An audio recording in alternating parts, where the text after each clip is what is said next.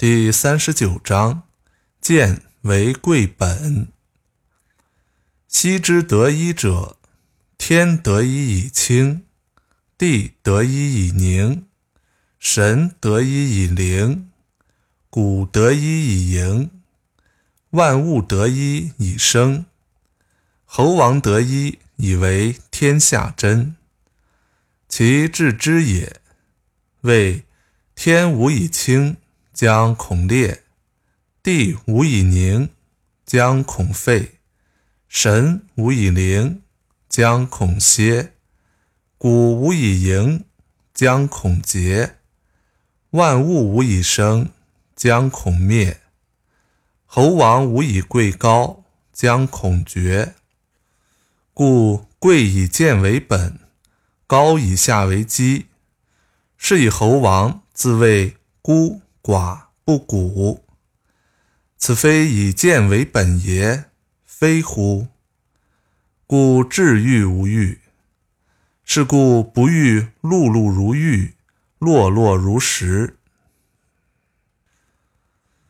过去曾经达到浑融一体的各种事物，天因为浑融一体而清明，地因为浑融一体而宁定。精神因为浑融一体而活灵活现，虚空因为浑融一体而四处充盈，万物因为浑融一体而生发生长，猴王因为与百姓浑融一体而可以治理天下。这些都是因为他们达到了浑融一体而自然达成的。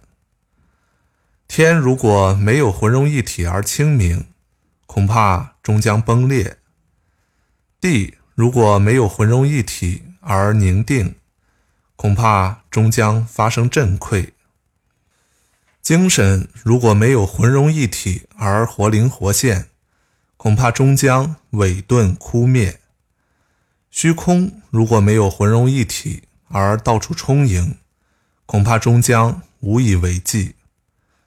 万物如果没有浑融一体而生发生长，恐怕终将灭亡。猴王如果没有与天下百姓浑融一体而高高在上，恐怕终将被颠覆。所以，在一个和谐的统一体中，贵以贱为根本，高以下为基础。因此，猴王常常自称孤家。寡人不古，这不正是因为他们充分体认到必须以卑贱为根本吗？所以，最高的荣誉是不需要外显的荣誉。因此，君子不愿意把自己的事迹装扮得像美玉一样来显耀，而情愿把它看得如石头般平常低调。经典解读。这一章讲道的普遍意义。先是论述道的作用，天地万物都来源于道，或者说道是构成一切事物所不可或缺的要素。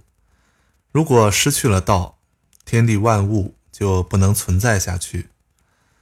然后再推及到人类社会，告诫治理者从道的原则出发，并常要能处下。居后谦卑，即贵以贱为根本，高以下为基础。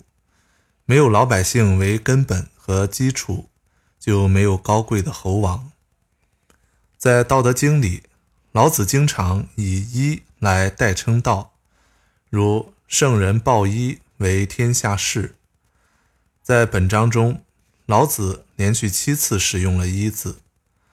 老子认为宇宙的本源只有一个，宇宙的总规律也只有一个，因而它突出一，即宇宙的起源的一元论，而且一是物质的，一切都在流动，一切都在变化，但老子认为变化的基础是统一，而不是矛盾的斗争。老子揭露了客观事物世界的矛盾。并意图削弱矛盾，遏阻矛盾的尖锐化。本着这一目的，他把统一看成万物的基础。老子一再使用“一”，就是为了表明矛盾和对立总要归于统一。就人类社会而言，老子也强调统一，认为猴王也要注重唯一的道，才能使天下有准绳。这个准绳是什么？老子说：“贵以贱为本，高以下为基。”猴王应该认识到贱下是自己的根基。有道的人无需光滑如玉，还是质朴更好一些。